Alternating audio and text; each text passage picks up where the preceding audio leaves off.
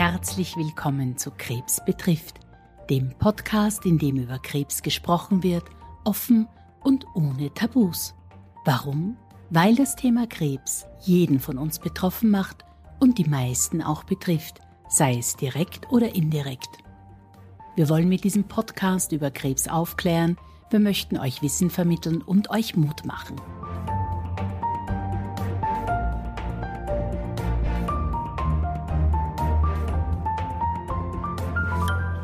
Die Diagnose Krebs trifft Menschen meist unerwartet in jeder erdenklichen Lebenssituation. Man steht mitten im Berufsleben, hat einen geregelten Alltag und etliche Dinge, um die man sich täglich kümmern muss. Die Diagnose Krebs stellt alles, woran wir gewöhnt sind, auf den Kopf. Im Vordergrund steht die Gesundheit, sie genießt höchste Priorität. Doch die Therapie von Krebs kann zeitaufwendig und mit Krankenhausaufenthalten verbunden sein oder Betroffene körperlich schwächen.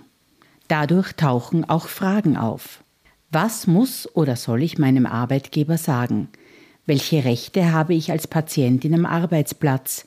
Wie geht es weiter, wenn ich berufsunfähig werden sollte? Aber auch der Anspruch auf bestimmte Therapieoptionen kann zum Thema werden und rechtliche Fragen aufwerfen. Worauf habe ich Anspruch, worauf nicht? Darf ich mir eine zweite medizinische Meinung einholen? Diese und viele weitere Fragen diskutieren wir heute mit Dr. Gerald Gries. Er ist Rechtsanwalt und spezialisiert auf gesundheitsbezogene Fragen. Herzlich willkommen bei Krebs betrifft meine Rechte. Wir haben für das heutige Interview die Fragen ein bisschen zu Themen geklustert. Und äh, das erste große Thema, das wir angehen werden, Gerald, ist das Thema Arbeitsplatz. Und da gleich meine erste Frage. Äh, welche Informationen muss ich meinem Arbeitgeber weitergeben und welche darf ich für mich behalten?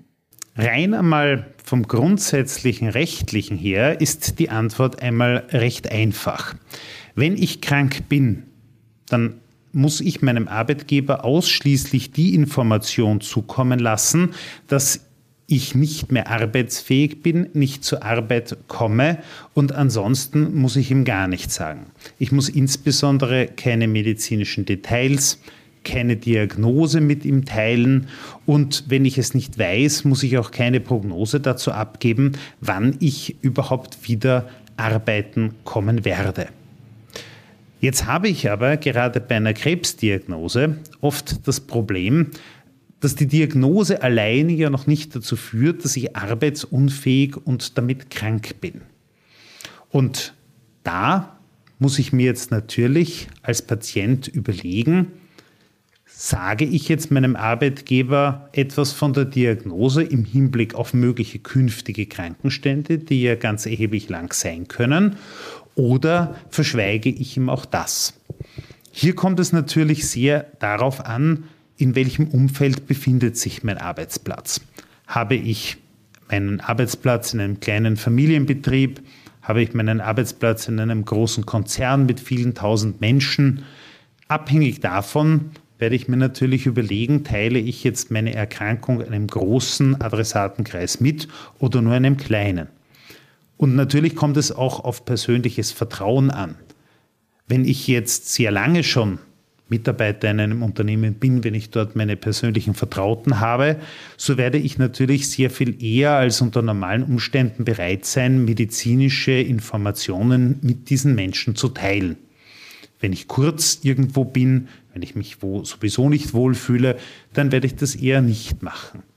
Das kann natürlich seine Vorteile haben, wenn ich jetzt meinen Arbeitgeber oder meine Dienstvorgesetzten darauf vorbereite, Achtung, ich bin jetzt krank, ich habe eine schreckliche Diagnose bekommen, möglicherweise kommen jetzt längere Krankenstände auf mich zu, aber das muss nicht so sein. Ich wiederhole jetzt nochmal das, was ich schon am Anfang gesagt habe.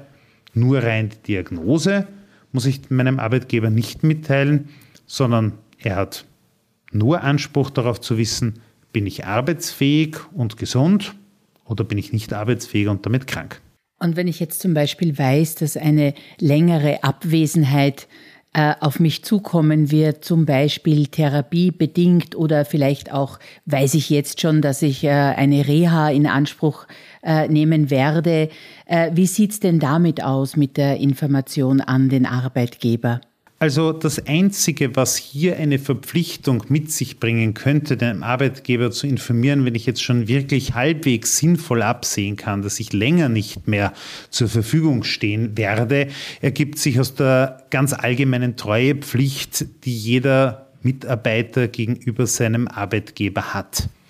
Ähm, ich würde jetzt nicht so weit gehen zu sagen, äh, nur weil ich jetzt weiß, in drei, vier Monaten oder von mir aus auch in vier Wochen werde ich jetzt krankheitsbedingt eine längere Zeit ausfallen, dass ich dann wirklich das sofort dem Arbeitgeber mitteilen muss. Aber was sicherlich nicht sein darf, ist, äh, dass ich äh, wochenlang nicht sage und dann mehr oder weniger am Tag, bevor ich jetzt für drei, vier Wochen im Krankenstand verschwinde, wenn das schon geplant war, äh, dass ich dann erst meinem Arbeitgeber eine entsprechende Mitteilung mache. Das würde ich nicht machen. Nicht nur wegen der persönlichen Komponente, weil so etwas brüskiert natürlich auch möglicherweise mein Gegenüber, ähm, sondern einfach aus dem allgemeinen Wissen heraus, wenn ich einen Dienstvertrag habe, den ich erfüllen muss, äh, dann muss ich meinen Arbeitgeber auch natürlich über bestimmte vorhersehbare Hindernisse informieren. Aber auch hier wieder gilt, keine Diagnose muss ich bekannt geben. Ich denke mir, ähm, der, der Arbeitgeber ist ja sicherlich dankbar auch über ein bisschen Planbarkeit, wenn er weiß, dass einer seiner Mitarbeiterinnen für längere Zeit nicht zur Verfügung stehen wird, dass er da vielleicht auch schon äh, planen kann, dass äh, dann die, die Auswirkungen auf das tägliche Geschäftsleben nicht so groß sind. Eine weitere Frage ist, verliere ich zwangsläufig meinen Job, wenn ich länger ausfalle? Also wir haben hier und dieses Thema ist heftigst diskutiert, bei den Sozialpartnern auch. In Österreich eine jetzt einmal von der Warte des Patienten aus sehr unbefriedigende Situation. Es gibt in Österreich keinen Kündigungsschutz während eines Krankenstandes. Das bedeutet also, wenn ich im Krankenstand bin, kann ich genauso gekündigt werden, jeden Tag, natürlich unter Einhaltung der bestimmten Fristen, wie wenn ich im Unternehmen selber bin. Das heißt also, ein Krankenstand ist kein Schutz vor irgendetwas. Das ist eine der durchaus geläufigen Irrtümer, denen, denen viele Menschen in Österreich unterliegen. Es gibt viele Branchen, da ist es im Prinzip gang und gäbe. Am zweiten Tag des Krankenstandes wird man gekündigt. Also das sind nicht zwingend die Bürojobs, aber zum Beispiel auf Baustellen in der Gastro da kann das mit einer Kündigung sehr schnell gehen. Und wie lange, Gerald, besteht denn äh, ein Anrecht auf die sogenannte Entgeltfortzahlung im Falle des längeren Krankenstandes? Und vielleicht müssen wir auch erklären, was ist denn überhaupt ein Entgelt? Eine Entgeltfortzahlung ist der Anspruch eines kranken Mitarbeiters, dass er weiterhin sein Geld, sein Gehalt, seinen Lohn so bekommt, wie wenn er nicht krank wäre und weiterhin arbeiten würde. Da gibt es hier in Österreich, je nachdem, ob man Arbeiter oder Angestellter ist, wie lange man im Unternehmen ist, welcher Kollektivvertrag anwendbar ist, leicht unterschiedliche Regelungen. Prinzipiell kann man mal sagen, für einen Zeitraum von acht bis zwölf Wochen behält man, auch wenn man krank ist, seinen Anspruch auf Entgeltfortzahlung in der Höhe des bisherigen Einkommens weiterhin. Aber dann wird sehr schnell sehr weniger. Denn nach dieser ersten Periode, die auch der Arbeitgeber noch bezahlen muss, bekommt man für einen Zeitraum von vier Wochen auf einmal nur noch das halbe Entgelt und die andere Hälfte wird als Krankengeld in reduzierter Form natürlich von der Krankenkasse bezahlt und dann irgendwann einmal bekommt man vom Arbeitgeber gar nichts mehr, sondern nur noch Krankengeld von der Gebietskrankenkasse. Das ist zwar zeitlich nicht wirklich limitiert, aber das ist auf keinen Fall von der Summe her das, womit man bisher zu leben gewohnt war. Einen ganz wichtigen Aspekt gibt es aber im Zusammenhang mit einer Kündigung und dieser Entgeltfortzahlung wird man nämlich vom Arbeitgeber während eines Krankenstandes gekündigt so behält man diesen Anspruch auf Entgeltfortzahlung auch über das Ende des Dienstverhältnisses hinaus. Also nehmen wir den üblen Fall an. Ich werde am zweiten Tag meines Krankenstandes gekündigt und bin jetzt nachher noch vier Wochen krank. So bekomme ich für diese vier Wochen weiterhin vom Arbeitgeber mein Krankengeld ausbezahlt. Und hat das oder hätte das letztendlich dann auch Auswirkungen auf meine Pensionszeiten beziehungsweise auf, auf, meine, äh, auf die Höhe meiner Pension? Im minimalen Umfang. Denn diese vier Wochen gelten dann weiterhin noch als Entgeltzeitraum, wo ich auch nicht als arbeitslos gelte. Äh, das heißt, also für diesen Zeitraum bekomme ich dann weiterhin natürlich auch meine Pensionszeiten, weil der Arbeitgeber selbstverständlich auch die entsprechenden Sozialversicherungsbeiträge einzahlt. Ähm, eine ernsthafte Auswirkung auf einen Pensionsanspruch, der sich nach dem Durchschnitt des Einkommens des gesamten Berufslebens äh, ergibt, das ist da nichts. Das ist da nicht zu bemerken. Nehmen wir den Fall an, dass ich äh, berufsunfähig werde. Äh, gleich eine Frage vorweg. Äh, Berufsunfähigkeit, äh, gibt es das auch nur für einen bestimmten Zeitraum oder heißt Berufsunfähigkeit immer unfähig für immer? Also hier muss ich, hier muss ich ein bisschen ausholen. Wir haben auf der einen Seite die medizinischen Aspekte und natürlich kann ein medizinisches Urteil darauf lauten, dass ein Mensch, der an einer bestimmten Krankheit, an einer Verletzung leidet, ihm irgendetwas widerfahren ist, nie wieder arbeiten wird können. Das Unglück ist, die Sozialversicherung sieht das anders und unter einem bestimmten Alter wird man von der zuständigen Versicherung praktisch niemals ich übertreibe jetzt nicht, wenn ich sage, außer man liegt im Koma, äh, niemals für wirklich dauerhaft als arbeitsunfähig eingestuft, sondern je nachdem, was man hat, muss man jedes Jahr, jedes zweite Jahr oder in seltenen Fällen alle, jedes dritte Jahr wieder zur Kontrolle und muss sich wieder rechtfertigen, warum man noch immer arbeitsunfähig ist. Das ist einmal das erste Problem.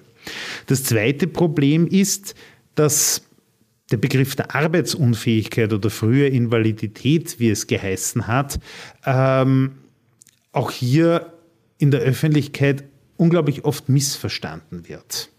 Denn Arbeitsunfähigkeit nach der sozialversicherungsrechtlichen Definition bedeutet nicht, ich finde keinen Job mehr. Das bedeutet nicht, es nimmt mich keiner mehr, sondern es bedeutet, dass ich nach, ich würde nicht sagen abstrakten, aber für jemanden, der mit der Materie nicht befasst ist, absurd wirkenden Kriterien eingestuft werde, kann ich noch arbeiten oder kann ich nicht arbeiten. Im Falle einer Berufsunfähigkeit, worauf habe ich denn äh, dann Anspruch? Bekomme ich noch eine Art Gehalt? Äh, wie kann ich mir das vorstellen? Also die Berufsunfähigkeit führt wenn sie so festgestellt wird vom zuständigen Sozialversicherungsträger, dazu, dass der Betreffende eine sogenannte Berufsunfähigkeitspension bekommt. Diese Berufsunfähigkeitspension hat natürlich auch ihre Grundlage in den bisher angesparten Versicherungsmonaten, aber Meistens ist die Berufsunfähigkeitspension ein direkter Weg in die Armutsfalle und gerade wenn die Menschen frühe Diagnosen haben, wo sie noch nicht lange gearbeitet haben, ist das Ergebnis des Bezugs der Berufsunfähigkeitspension eigentlich fast immer die Mindestausgleichszulage und damit das Existenzminimum. Das heißt, in Wahrheit führt die Berufsunfähigkeitspension, wenn ich nicht wirklich schon lange gearbeitet habe und auch schon ein entsprechendes Alter habe mit Versicherungsmonaten, in die Armutsfalle. Und zwar gnadenlos. Und was passiert, wenn ich äh, auch pflegebedürftig werde? Das ist von den Anforderungen und von der Anspruchsgrundlage etwas, etwas gänzlich anderes. Natürlich, ich würde jetzt nicht sagen, dass jemand, der Pflegegeld bezieht, automatisch auch immer arbeiten kann und umgekehrt, aber es ist einfach eine andere Basis. Pflegegeld bekomme ich dann, wenn ich meine täglichen Verrichtungen zu Hause, zum Einkaufen, bei der Körperpflege, bei was auch immer nicht mehr selbst verrichten kann. Da kommt dann ein Sachverständiger vom zuständigen Sozialversicherungsträger und stellt zum Beispiel fest, ich kann nicht mehr einkaufen, ich kann nicht mehr alleine meine Körperpflege betreiben, ich brauche jemanden, der mein Bett macht, ich brauche jemanden, der mit kocht und, und, und. Und auf Basis dieses Gutachtens werden dann Stunden festgelegt, die die betreffende Person zur Unterstützung braucht.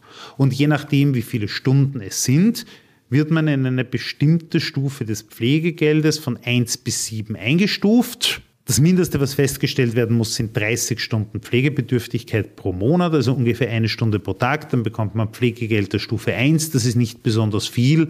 Und äh, für die wirklich eingeschränkten Personen, vor allem die, die in ihrer Mobilität sich wirklich einfach nicht mehr selber helfen können, geht es dann ab so Stufe 5 los. Dort werden dann durchaus auch monatlich erhebliche Beträge ausbezahlt.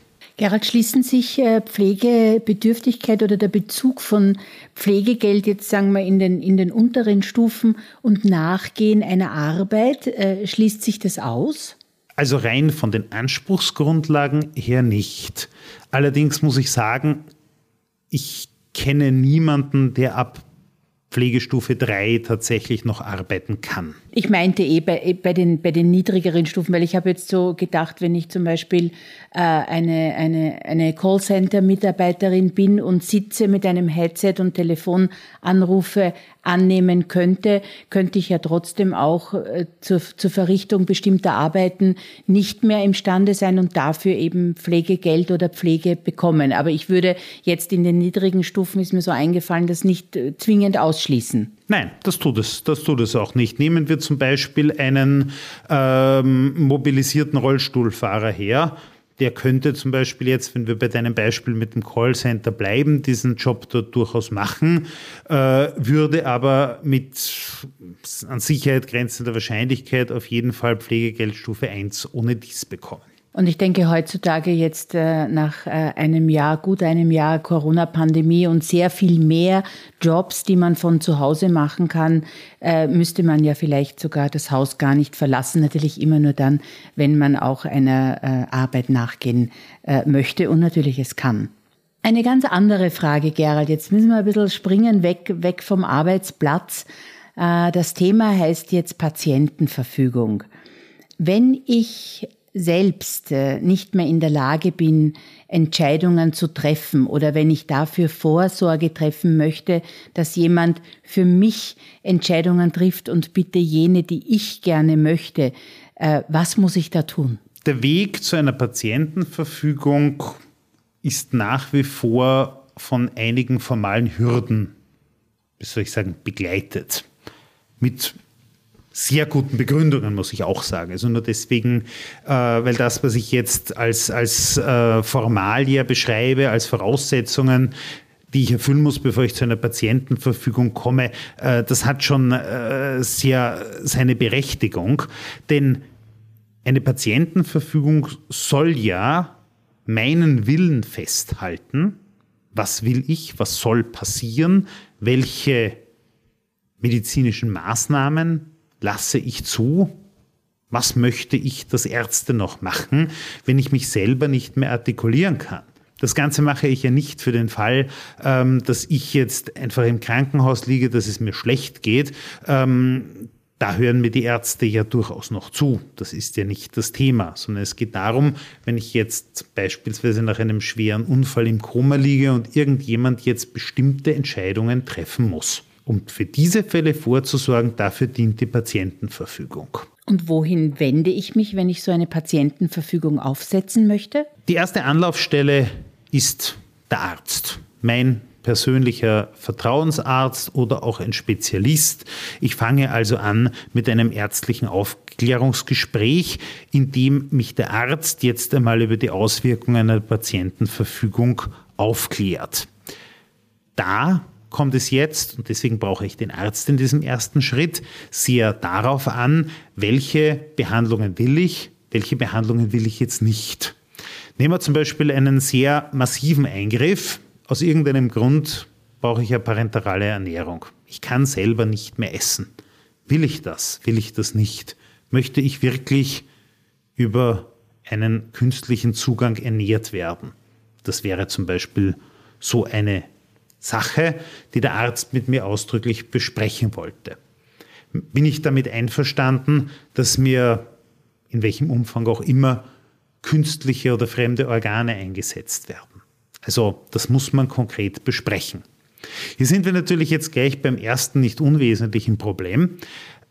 Wie weit und wie im Detail kann man sich da überhaupt festlegen? Wie sehr will ich mich festlegen? Traue ich mir überhaupt zu, darüber was zu sagen?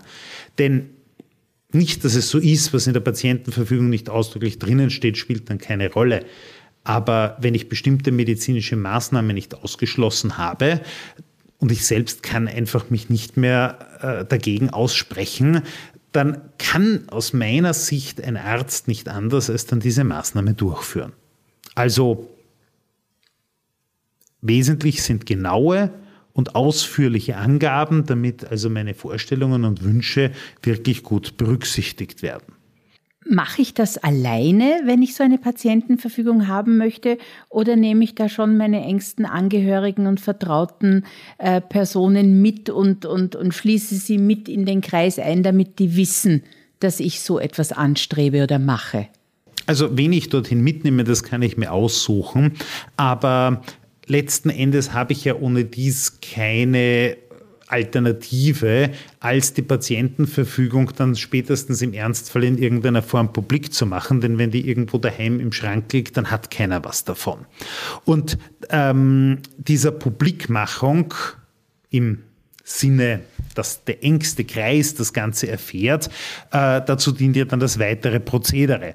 Denn wenn ich die Patientenverfügung mit dem Arzt fertig formuliert habe, dann gehe ich zu einem Anwalt oder zu einem Notar und setze dort über diese Patientenverfügung eine formal korrekte Urkunde auf. Und diese Urkunde muss natürlich dann auch an entsprechender Stelle hinterlegt werden. Das heißt, ich muss sei es durch eine entsprechende Plakette, einem Eintrag in irgendeinem Ausweis, einer Karte, ich habe eine Patientenverfügung oder einer Mitteilung an Angehörige in irgendeiner Form dann publik machen, ja, es gibt eine Patientenverfügung und die muss auch tatsächlich beachtet werden. Kann ich die Patientenverfügung in ELGA eintragen lassen? Nein, das ist nicht vorgesehen. Das ist nicht vorgesehen und sie ist auch maximal acht Jahre gültig. Wichtige Informationen. Ganz großes Thema, Gerald, Datenschutz. Und zwar Datenschutz äh, auf eine recht interessante Art und Weise. Und zwar was dürfen Angehörige über meine Krankheit bei Ärztinnen erfahren und kann ich verhindern, dass Angehörige etwas über meinen Gesundheitszustand erfahren?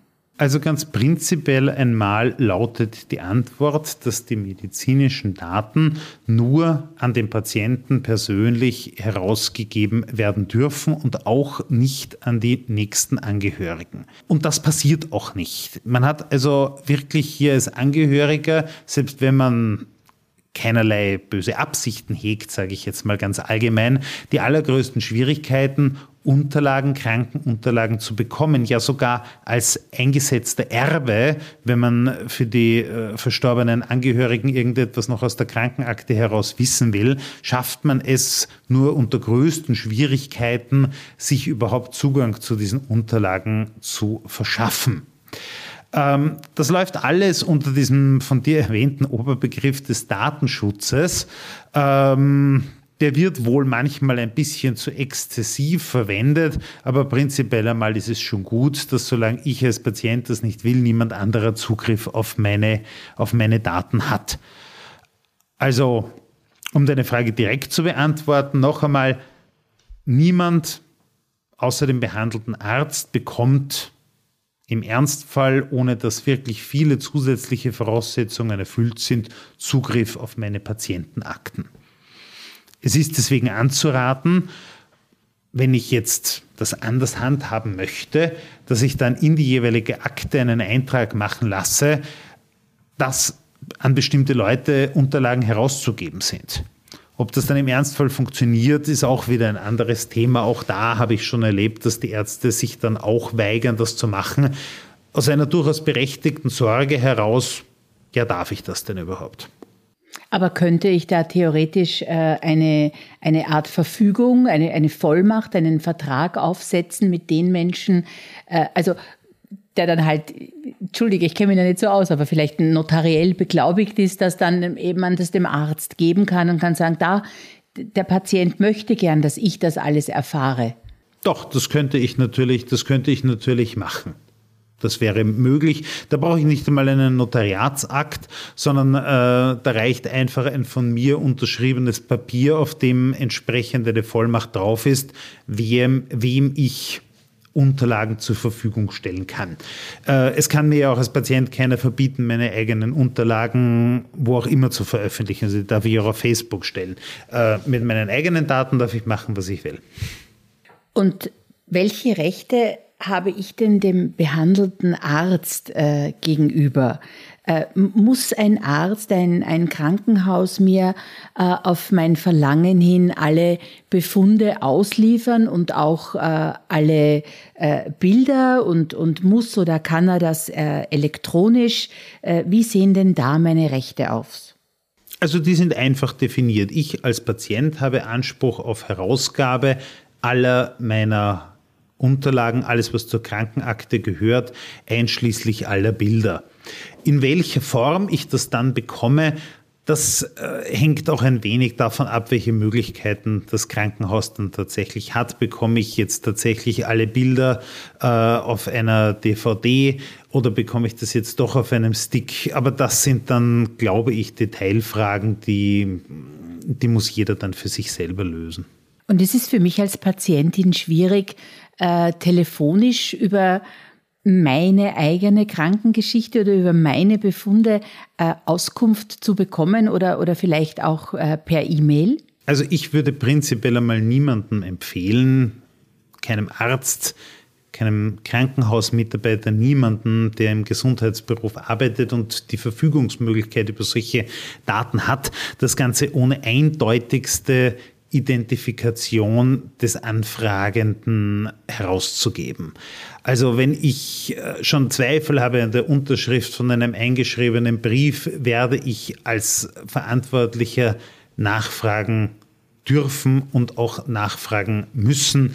Ich werde mich also immer davon überzeugen können, und zwar unzweifelhaft, ob die Identität dessen, der hier Unterlagen aus unter Anführungszeichen seiner oder ihrer Krankenakte möchte, auch tatsächlich identisch ist mit demjenigen, der anfragt. Das heißt, ich, ich darf als, als Patientin äh, nicht verblüfft oder vielleicht erbost sein, wenn ich es eben nicht so leicht schaffe, telefonisch Auskunft über meine Befunde zu bekommen, weil einfach diejenigen, die die Befunde halten, hier auch angehalten sind, äh, auf den Datenschutz äh, äh, Rücksicht zu nehmen. Und wenn die nicht hundertprozentig davon überzeugt bin, dass ich ich bin, würden die mir das auch verweigern. Ja, wobei natürlich die Identifikation heute auch am Telefon über durchaus andere äh, Mittel erfolgen kann. Ähm, Ärzte haben die Nummern von persönlichen Patientinnen äh, gespeichert, die scheinen dann mit Namen auf. Ähm, man kann natürlich über Videotelefonie entsprechend sich identifizieren. Also da gibt es sehr viele Möglichkeiten, aber am Ende des Tages in Richtung jetzt von allen Gesundheitsberufen, ich empfehle immer auf eine eindeutige Identifikation zu bestehen und diese eindeutige Identifikation auch entsprechend zu dokumentieren. Gerald, großes Thema, die Therapie. Habe ich denn ein Recht darauf, die bestmöglichste Therapie äh, zu bekommen, beziehungsweise sie sogar einzufordern? Und wie kann ich mir das vorstellen? Was ist denn die bestmögliche Therapie? Ich denke, da wird es auch unterschiedliche Auffassungen und Meinungen geben. Ja, die gibt es. Wir brauchen uns nur anschauen, was zurzeit mit den unterschiedlichen Corona-Impfstoffen für eine Diskussion abläuft. Also da sieht man schon, dass also äh, unterschiedliche Mittel äh, durchaus auch unterschiedlich wahrgenommen werden oder auch auf unterschiedliche Art und Weise unter Anführungszeichen jetzt gewünscht sind. Aber abseits jetzt äh, von diesem aktuellen Thema, es ist ja nicht so, dass eine Therapie vom behandelten Arzt jetzt autokratisch, ich verwende absichtlich dieses Wort, jetzt bestimmt wird. Welche Therapie der Arzt am Ende, ich sage jetzt, empfiehlt, ist ja das Ergebnis der zwischen dem Arzt und der Patientin durchgeführten Patientengesprächs. Und im Zuge dieses Patientengesprächs ist es Verpflichtung des Arztes in gleichzeitig auch dokumentierter Art und Weise, die Patientin über die Therapie, über die Vor- und Nachteile, allfällige Konsequenzen, Nebenwirkungen und alles drum und dran sowie Erfolgschancen aufzuklären. Und gibt es jetzt unterschiedliche Therapiemöglichkeiten mit möglicherweise unterschiedlichem Risiko, unterschiedlicher Belastung, unterschiedlicher Dauer, unterschiedlichen Erfolgschancen, so hat der Arzt das der Patientin mitzuteilen. Und auf Basis dieses Gesprächs entscheidet dann die Patientin sich für eine bestimmte Therapie dass hier natürlich dem Arzt, dass derjenige, der sich auskennt, eine überragende Rolle zukommt und dass er das natürlich in die richtige, richtige jetzt medizinisch richtige Richtung nicht sein persönliches Interesse spielt hier sicher keine Rolle, lenken kann, das ist ein anderes Thema. Aber wenn es mehrere Therapiemöglichkeiten gibt, dann hat das letzte Wort eigentlich der Patient. Und auf diese Therapie für die er sich dann entscheidet und in die er dann auch einwilligt, auf die hat er dann auch Anspruch. Und wenn ich jetzt bei meinem Arzt bin, ähm, ein Gespräch habe und ich mich aber vielleicht nicht so hundertprozentig wohlfühle und äh, in mir der Wunsch steigt, ich, ich möchte mir gern noch eine andere Meinung einholen. Ist es denn möglich? Darf ich eine, eine Zweitmeinung und vielleicht sogar eine Drittmeinung einholen? Ja, uneingeschränkt, ja, das darf ich. Ich darf einen anderen Arzt aufsuchen. Ich äh, darf noch einmal zum Röntgen gehen. Ich darf noch einmal zur Radiologie gehen. Ich darf alles mehrfach auch überprüfen. Ich kann jeden immer fragen. Möglicherweise wird irgendwann einmal die Sozialversicherung nicht mehr bereit sein, weitere Diagnosen, wenn immer dasselbe herauskommt, zu bezahlen. Aber solange ich bereit bin, dann eben auch möglicherweise als Privatpatient das weiterzumachen, kann ich so viel Ärzte aufsuchen, wie ich möchte. Und jetzt haben wir uns gerade unterhalten über die äh, Therapieentscheidung, dass die gemeinsam mit dem Arzt getroffen wird, beziehungsweise der Arzt eine sehr große Rolle in der Aufklärung spielt, aber die letztendliche Entscheidung von der Patientin selbst getroffen wird. Darf ich denn als Patientin äh, auch eine Therapie verweigern, wo ich dann einfach, der, der Arzt legt sie mir vielleicht nahe, weil er der Überzeugung ist, dass das die beste Option wäre oder die größten Erfolgschancen hat und mir sagt das aber nicht zu. Darf ich dann sagen, das will ich nicht, ich will bitte das andere? Ähm, äh, wie sieht's denn damit aus?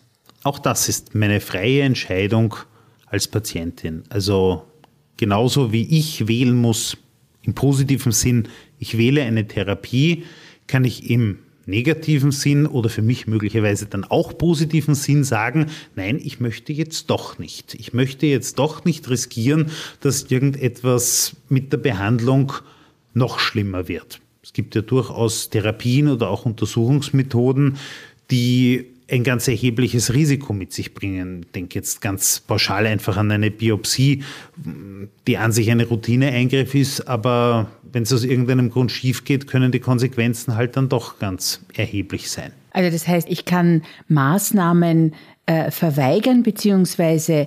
ablehnen, aber kann dann schon auch erwarten, mit äh, meinem behandelten Arzt, der Ärztin, äh, nach Optionen zu suchen, die mir halt schon zuträglich sind, mir das Leben erleichtern oder vielleicht Symptome lindern in der Richtung. Ja, wenn es diese, wenn es diese Alternative gibt.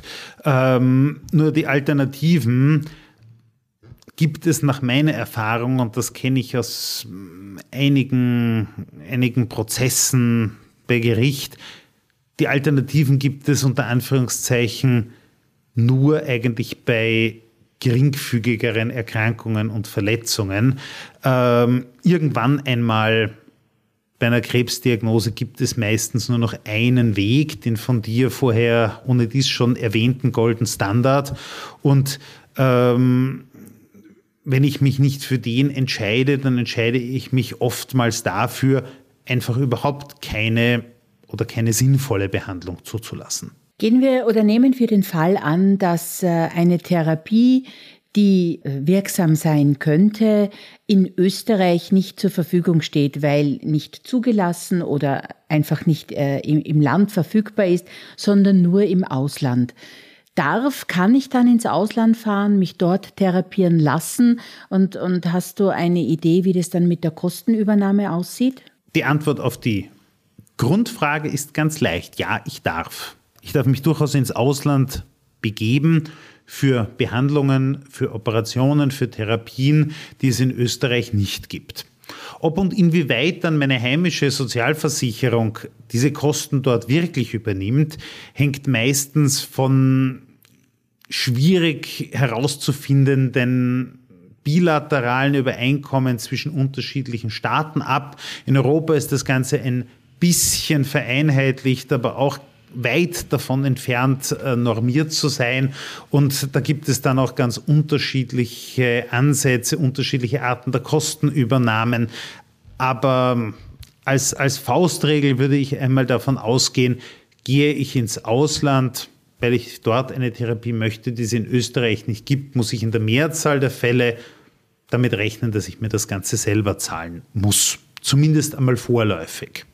Ich kann auch nur in seltenen Fällen erwarten, dass die österreichische Sozialversicherung für eine Therapie, die sie im Inland nicht anbietet, dann die Kosten übernimmt, wenn ich dann die Rechnung einreiche. Und erkundige ich mich da schon im, im Vorfeld, äh, kontaktiere ich da die Krankenkasse, unterstützt mich da mein Arzt, gehe ich da an die Patientenanwaltschaft, äh, an wen könnte ich mich wenden, der mir einmal hilft, das auseinander zu sortieren, welche Möglichkeiten äh, ich da hätte? Also die erste Ansprechperson ist zweifellos der eigene Arzt, der ja, und hier komme ich wieder jetzt aufs Therapiegespräch zurück, eigentlich auch über Therapien aufklären sollte, die es theoretisch gibt, wenn sie verfügbar sind, irgendwo in der Europäischen Union zumindest, die er aber selber auch nicht anbieten kann, aus welchen Gründen auch immer.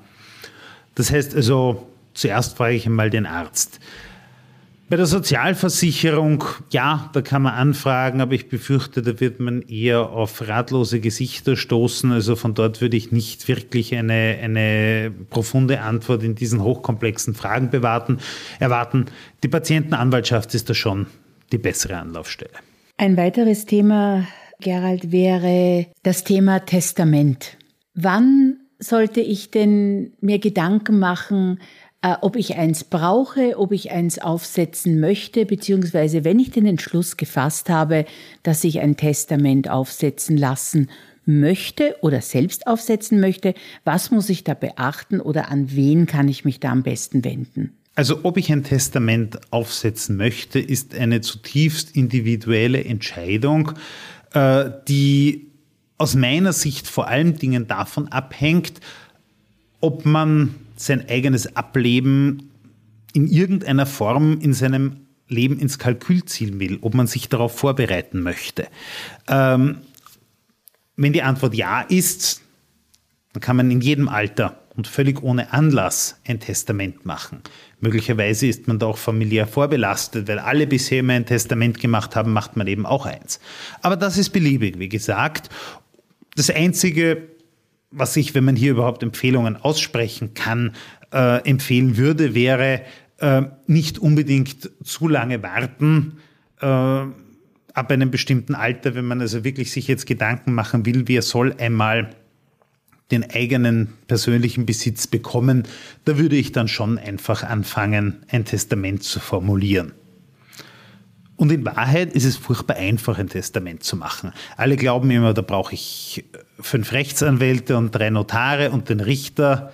Ich sage immer nur, bitte einfach nehmen. Einen leeren Zettel, idealerweise soll noch nichts draufstehen, einen Stift zur Hand nehmen und selber hinschreiben, wie man sich seinen letzten Willen, die Verteilung seines Vermögens vorstellt.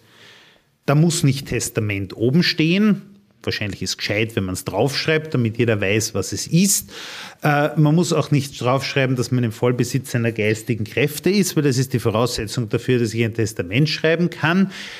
Es ist nur als wesentliche formale Voraussetzung wichtig, ich muss es selber schreiben und zwar durchgehend. Ich muss es selbst unterschreiben und wenn ich Ort und Datum des Testaments dazu schreibe, ist es ausgesprochen sinnvoll und erleichtert allen späteren Personen, die damit arbeiten müssen, das Leben. Komplizierter wird es erst, wenn ich das Testament nicht selber schreiben will, aus welchen Gründen auch immer, dann schreibe ich es am Computer und auch dann wird es wieder einfach, weil dann unterschreibe ich es auch wieder selber, nur dann brauche ich eine bestimmte Anzahl an Testamentszeugen, die gleichzeitig, wenn ich unterschreibe, idealerweise anwesend sind und bezeugen, dass dieses Testament tatsächlich auch mein Testament ist. Aber heißt es, dass tatsächlich, wenn ich es handschriftlich schreibe, mit Ort und äh, Datum versehe und unterschreibe, äh, ist das gültig? Ja, das ist gültig. Mehr ist nicht notwendig. Das ist eine wertvolle Information. Ich habe geglaubt, es müssen immer Zeugen mit unterschreiben. Super, danke vielmals, Gerald. Ich habe noch ein Thema, wo ich dich ersuchen würde, ob du uns kurz äh, erklären kannst, wie es um dieses Thema steht. Es war in letzter Zeit auch sehr viel in den Medien. Es geht um das Thema Sterbehilfe. Wie ist denn da die Rechtslage in Österreich? In jeder Hinsicht unklar. Wir haben im Strafgesetzbuch bis vor wenigen Wochen Bestand des österreichischen Rechts die Strafbestimmung gehabt, die hat gelautet im Prinzip Beteiligung am Selbstmord. Das heißt also, wenn irgendjemand einen Menschen, der sich selbst umbringen will, ich verwende jetzt absichtlich diese harte Diktion, unterstützt hat, dann war er strafbar. Das war's. Und genau diese Bestimmung ist jetzt in einem bestimmten Umfang auch nur vom Verfassungsgerichtshof aufgehoben worden aufgrund eines speziellen Anlassfalles. Und seitdem, wie wir aus den Medien wissen, ist eine durchaus interessant, sage ich jetzt mal vorsichtig, besetzte Kommission damit beschäftigt, äh, hier jetzt in irgendeiner Form Rahmenbedingungen Guidelines, bis auf Neudeutsch heißt, zu erarbeiten, nach denen man eine Sterbehilfe zulassen möchte, zulassen könnte. Die Arbeiten sind im Laufen. Wann sie zu einem Ende kommen, keine Ahnung. Aber da wird sicherlich irgendetwas herauskommen, was dann den Rahmen vorgibt, unter denen Sterbehilfe möglich sein wird. Da wird dann sicher einiges an einem strengen formellen Rahmen herauskommen. Man wird Zweitmeinungen einholen müssen, sicherlich von zumindest zwei unterschiedlichen Ärzten. Man wird sich davon überzeugen müssen, dass derjenige, der sterben will, in der Lage ist, auch diesen ja wirklich endgültigen Willen richtig zu artikulieren. Äh, man wird das überprüfen müssen, wann und unter welchen Umständen überhaupt so etwas möglich ist. Und man wird natürlich, ganz wichtiger Punkt, jeglichen Missbrauch in diesem Zusammenhang ausschließen müssen. Eine allerletzte Frage habe ich noch, Gerald. Wenn ich mich als Patientin über meine Rechte, aber auch Pflichten informieren möchte, auch wenn ich jetzt unseren Podcast gehört habe, wenn ich gerne ein bisschen nachlesen möchte, wohin wende ich mich denn da am allerbesten? Wo finde ich denn etwas? Heutzutage ist immer die erste Suche, die jeder, die jeder beginnt. Man, man gibt auf Google.com irgendwelche Fragen ein und hofft, dass man dort die richtigen Antworten bekommt. Aber ähm, da kommt oft nichts wirklich Sinnvolles raus. Man muss hier ein bisschen differenzieren, was man denn eigentlich wissen will.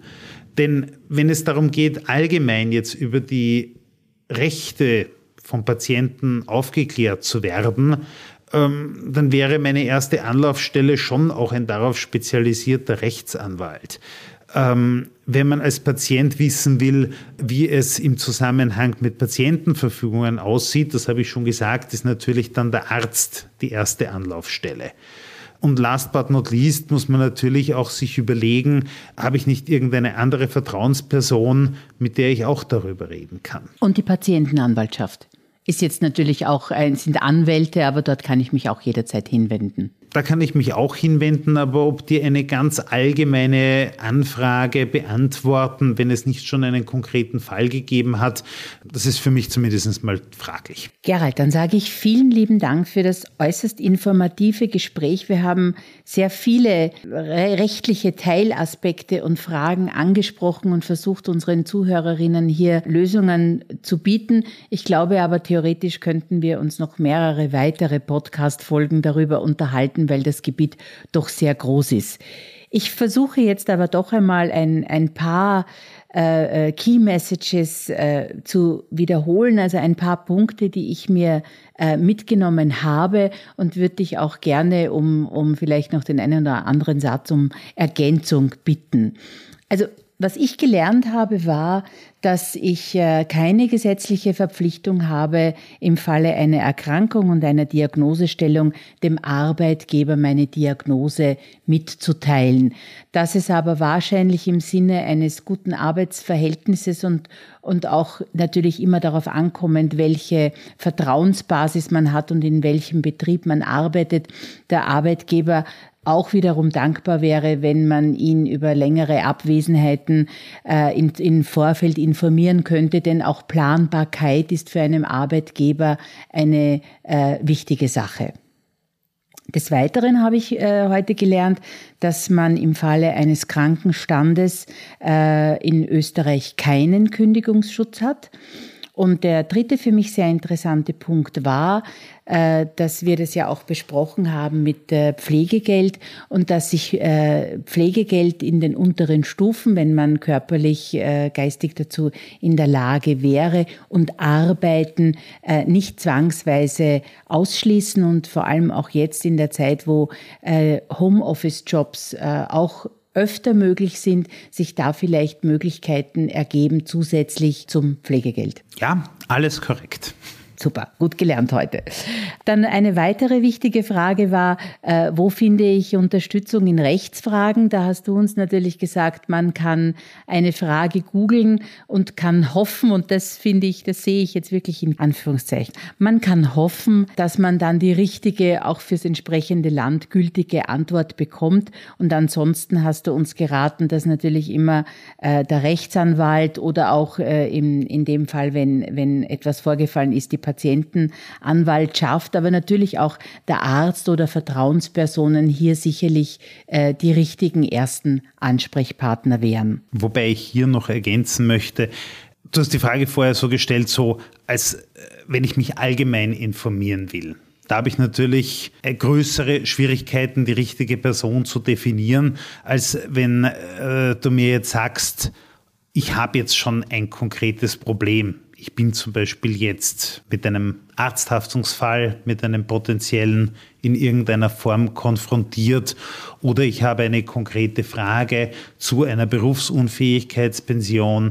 Da habe ich dann natürlich viel schneller die Antwort parat, welchen Spezialisten soll man jetzt dafür aufsuchen. Und den dritten Punkt, den ich äh, für heute noch mitgenommen habe, ist äh, im Falle einer Krebsdiagnose äh, mit welchen Themen sollte man sich unbedingt äh, beschäftigen. Und das waren natürlich die Themen Arbeitsplatz, äh, eventuell Patientenverfügung, äh, aber auch Testament. Und da war für mich tatsächlich das große Learning ein handgeschriebenes Testament von mir unterschrieben mit Ortsangabe und Datum ist gültig. Korrekt. Fein. Dann, lieber Gerald, sage ich nochmal herzlichen Dank für deine Antworten und das tolle Interview. Gerne, hat mich sehr gefreut.